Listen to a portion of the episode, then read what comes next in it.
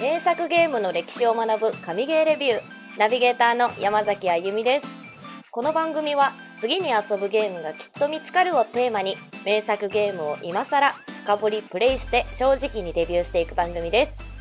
それでは早速いきましょう。今日ご紹介するのはこちらの作品。脱ぼっちで楽しもう。スターデューバレー。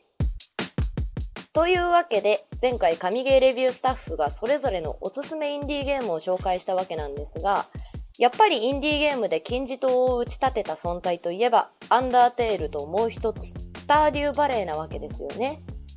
今回はまたまたこのお二人と一緒にスタバレの楽しさを実際にプレイしつつレビューしていきたいと思います。エグゼクティブナンチュラルプロデューサーのコンさん、作家のさやかさんです。はいはい、よろしくお願いします。お願いします。今日はリモートですね、皆さん。コロナが爆増しているので、全員家からやってます。安心安全のね。お家、はい、それぞれのお家からでちょっと音声聞き取りにくいかもしれませんが、お願いします。では、はい、お願いします。では、スタバレを知らない人のために軽く説明しますね。はい。スターデューバレーはオープンエンド式のカントリーライフ RPG、いわゆる一つの箱庭牧場芸です。祖父から古い農場を受け継ぎ、使い古された道具と少しのお金を手に、新たな生活を始めるというストーリー。懐かしいドット絵と BGM の中、のんびり牧場を経営したり、ダンジョンに潜って敵を倒しながら素材を集めたり、街に住む人の好感度を上げてお気に入りのあの子と結婚したり、とまあ、のんびり田舎暮らしを楽しむゲームです。開発者はアメリカ人のエリック・バロンさん。ほとんど開発経験のないバロンさんはたった一人で4年以上の歳月を費やしてスタバレを完成。地元の映画館でバイトをしながらお金がなさすぎて彼女の奨学金で生きてきたバロンさんですが、これが世界的大ヒット。累計1000万本販売を突破し、アンダーテイル、マインクラフトと並び、インディーゲーム界の巨頭となりました。前に、アメリカ人のおじさんが一人で開発したゲームなんて紹介したんですが、調べてみたら、待って、めっちゃイケメンですよ。めちゃくちゃイケメンじゃないですかいや、めっちゃイケメンです。開いてびっくりして、あの、初、神ゲーレビュー、初の原稿に写真を載っけるっていう作業をしてしまったぐらい。そう、初めて見た。これツイッターにも載せてるんで、神ゲーレビューのツイッターで見てみてください。これね、あの、開発初期の頃のね、写真出すので、今もうちょっとお年を召されてるかなとは思うんですが、でもきっとイケオジになっていることでしょうって感じだよね。絶対ダンディーですよ。いやー、ちょっと夢があります。アメリカンドリーム夢ありますね。はい。それはいいとして、はい。そんなアメリカンドリームの詰め合わせがスタバレというゲームなんですよね。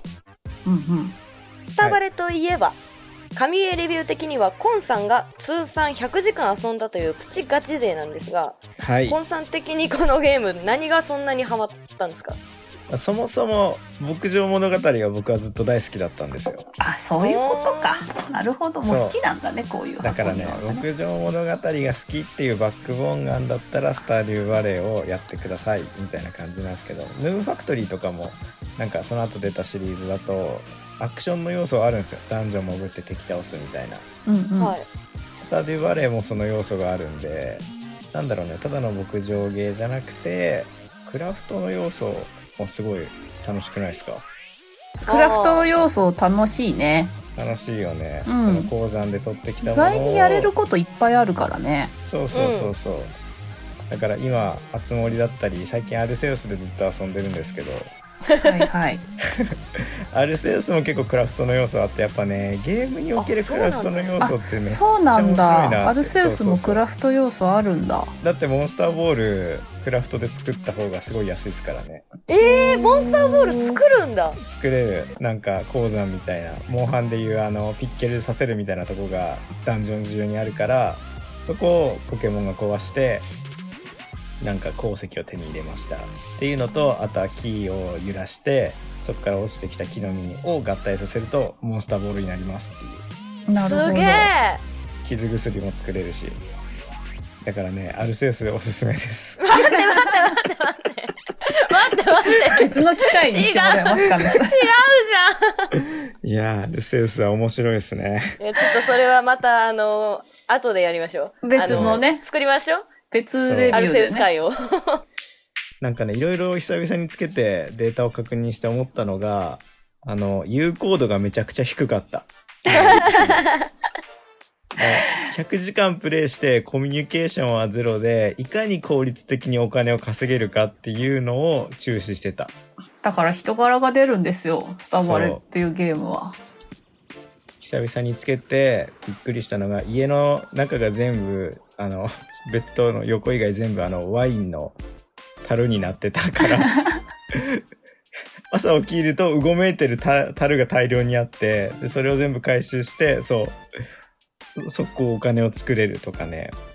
そうお金稼ぎのことしか考えてない商業的なゲームを僕はずっと遊んでましたね。まあ遊び方がね、人それぞれで本当にあの、どういう遊び方をしてもいいから、うん。なんかね、ひたすらダンジョンに潜り続けてもいいし、あそうの、一応のんびりとね。見るためのねなんか公民館を復興するっていうそうそうそうそう。ちょこちょこイベントが出てくるからね。それに、あの、沿ってやってもいいし、自由度はあるんだけど、ちゃんと一応こういう風にやってくださいっていうのもないわけじゃないから、まあその、それに任せてやってもいいから、うんいろんな遊び方がある。一応ストーリーはあるんだけどね。ねでも、まあ合ってないようなものだね。鉱山以外にもね砂漠に行けたりとかちょっと難易度高めのダンジョンも用意されてるってとこは俺は面白かった、うんうんなんで僕は黙々とソロで100時間やってたってソロで100ことですよね時間やっ。てました、はいいや逆にこれソロで全部やったっていうのがほんとすごいわ。もうだってめんどくさいじゃん。なんかあの臭かったりするだけでもさ。いやーそうですねマルチでやるとめんどくさいかもしれないですけど一人で黙々ともうやるもんだと思ってやるとこんなもんあまあかって思えるんで、ね確かに。そうだからチームでやらないで一人でややってもできますよっていう僕みたいにうんうん。まあでもこれ農場作っておけば別にみんなで集まらなくても一人で農場整理しといたよとかっつって。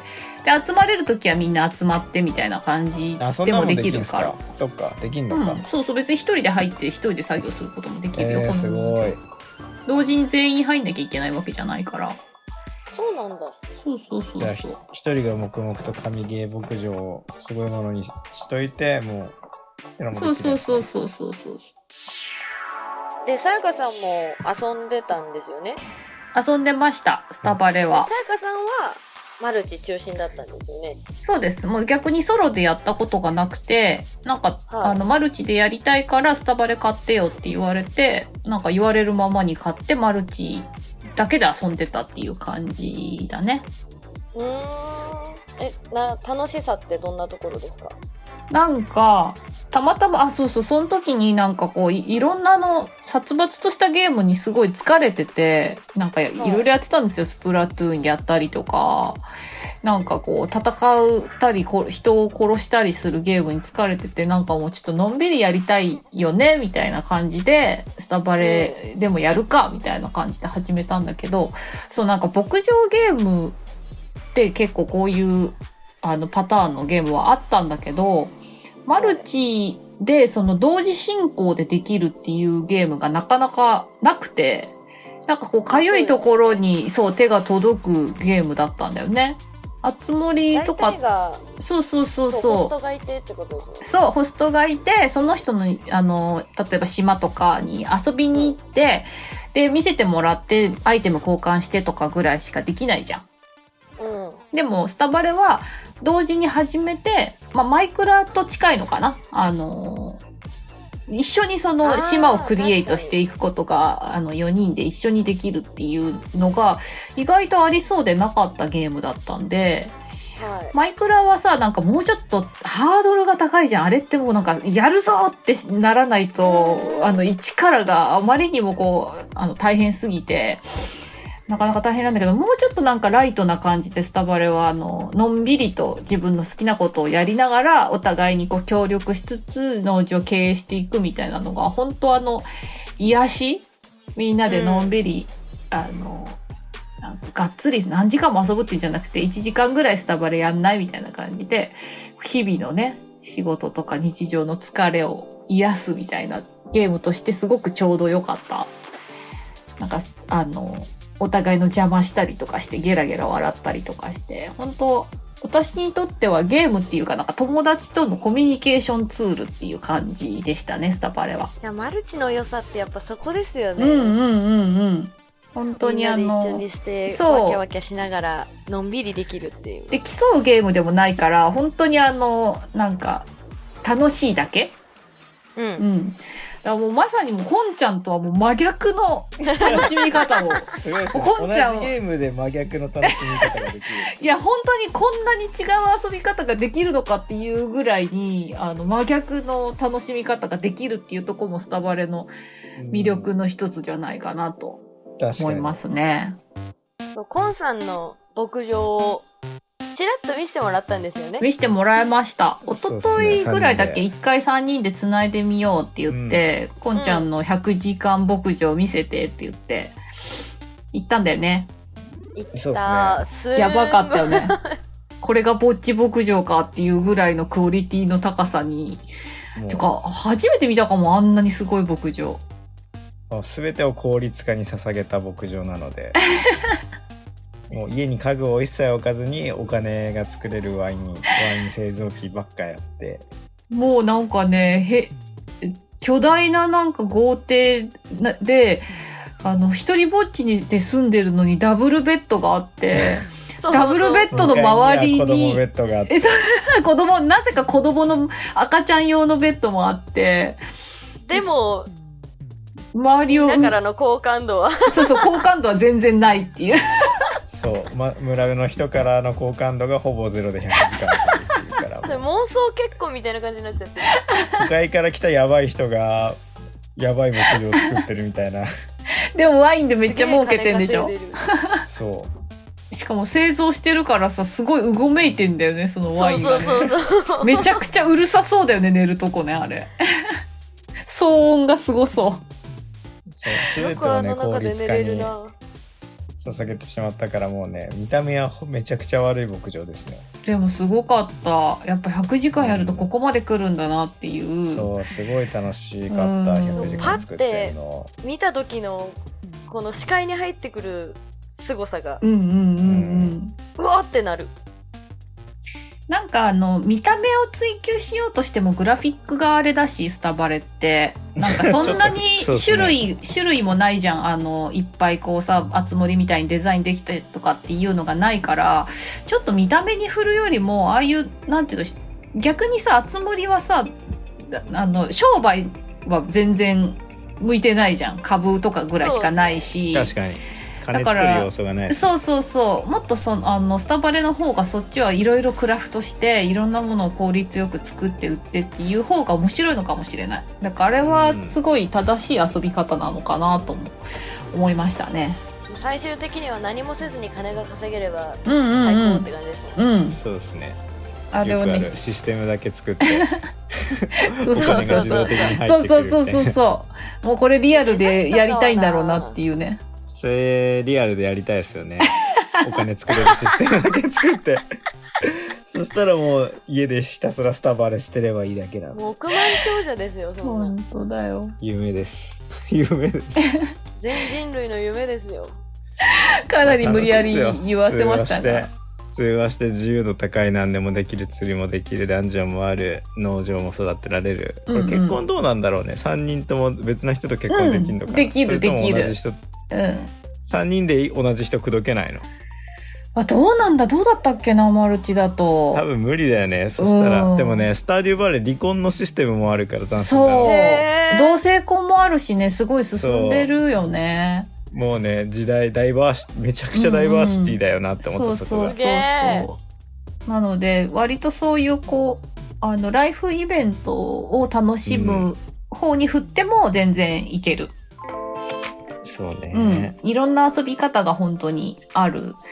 一人で作ったとは思えないよね。本当に、ね。うん基本を抑えてるだけなんだけどきあの牧場ゲームの、でもなんか本当欲しいところにかあの手が届くというかあの今までこれがあればよかったのに牧場ゲームでっていうのをちゃんとこう満たしてくれてるゲームだなって思いますね。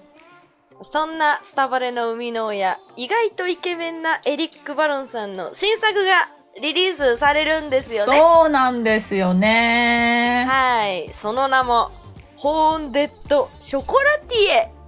これは期待してますよね、こんちゃんもね。いやもうこれは初めてトレーラー見た時にうわマジかって思いましたねほぼほぼスタバレだけどね。トレーラほぼほぼスタバレだね、うん、ほぼほぼスタバレだけど街が違ってやることがそうだね違う牧場じゃなくて今度はおー。店経営をするっていうちょっと紹介してくださいよ、あゆみちゃん。はい。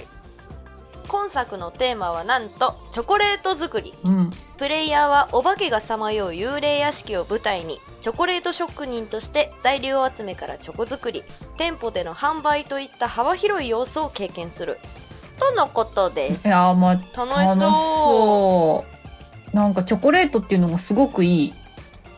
これまたなんか分かってるねっていう感じがするよね、ね。これマルチはあるしんですかね。あるでしょあるでしょう。要素を減らすってことはしないんじゃないかな、次は3人でチョコレート屋さん経営そうですね。そうだね。年商1億の またお金。年商1億のチョコレート工場を作りましょいややるからには稼ぎましょう。ちなみに素材集めなどのゲームプレイはスタバレに共通する点があるものの今回はむしろアクション RPG に近い内容となっているということなので、まあ、ダンジョン系のああいう要素が割と広がってるのかな。今回のダンジョン単調だもんね。うちょっと飽きちゃうもんね。スタバレはうん。ダンジョンね回数が200回ともう一個高難易度のピラミッドみたいなのしかないから、そうだよね。そう結構ね100時間やると100時間もやりゃクリアできるからって感じだったんで。そうなんです。確かにそこの要素は熱くしてもらえるのはいいな、これは期待ですね、あじゃあ発売日とかはね、うん。決まってないですうんもんね、まだ未定ですね。そう、発売日とかはちょっとまだまだ未定なんですけども、今年中に出てくれるのかな？どうなんだろう？一応 PC で出ることはもう決定してるっていうことらしいので。そこまで買わなきゃいけないいや、出る出る、絶対出るよ。出るよちょっと待てば、うん。はスイッチで出るの待ちます、うんうん。ちょっと時間かかるかもしれないけど、はいまあ、そんなに急いで遊ぶゲームでもないと思うので、確かに のんびり待って。スイッチで出たら、うんあの、私買うんで、お二人もスイッチで買ってくださいね。うん、これは絶対買うと思う。だってどうせね、あの多分価格とかもスタバレとそんなに変わらないねうん、ん2000円台とかそのぐらいだと思うから、これはもう買いですね。ね楽しみだー、うん、楽しみ。というわけで、スターデューバレーの神ゲーレビューでした。最後までこの番組を聞いてくださったリスナーさん、ありがとうございます。このエピソードを聞いてのあなたの感想を Apple Podcast のレビューや Twitter でハッシュタグ、神ゲーレビューをつけての投稿をお待ちしています。Spotify でお聞きの方は番組フォローを。フォローするだけで最新話が配信されると通知が来る。私たちはランキングに入る可能性が増える。ウィンウィンなので番組フォローをお忘れなく。そして、この番組は Twitter や TikTok もやってます。全部フォローしてくれると嬉しいです。次回は、デッドバイデイライトに代表されるサバイバル鬼ごっこゲームを特集します。お相手は山崎あゆみと、作家のさやかと、プロデューサーのコンでした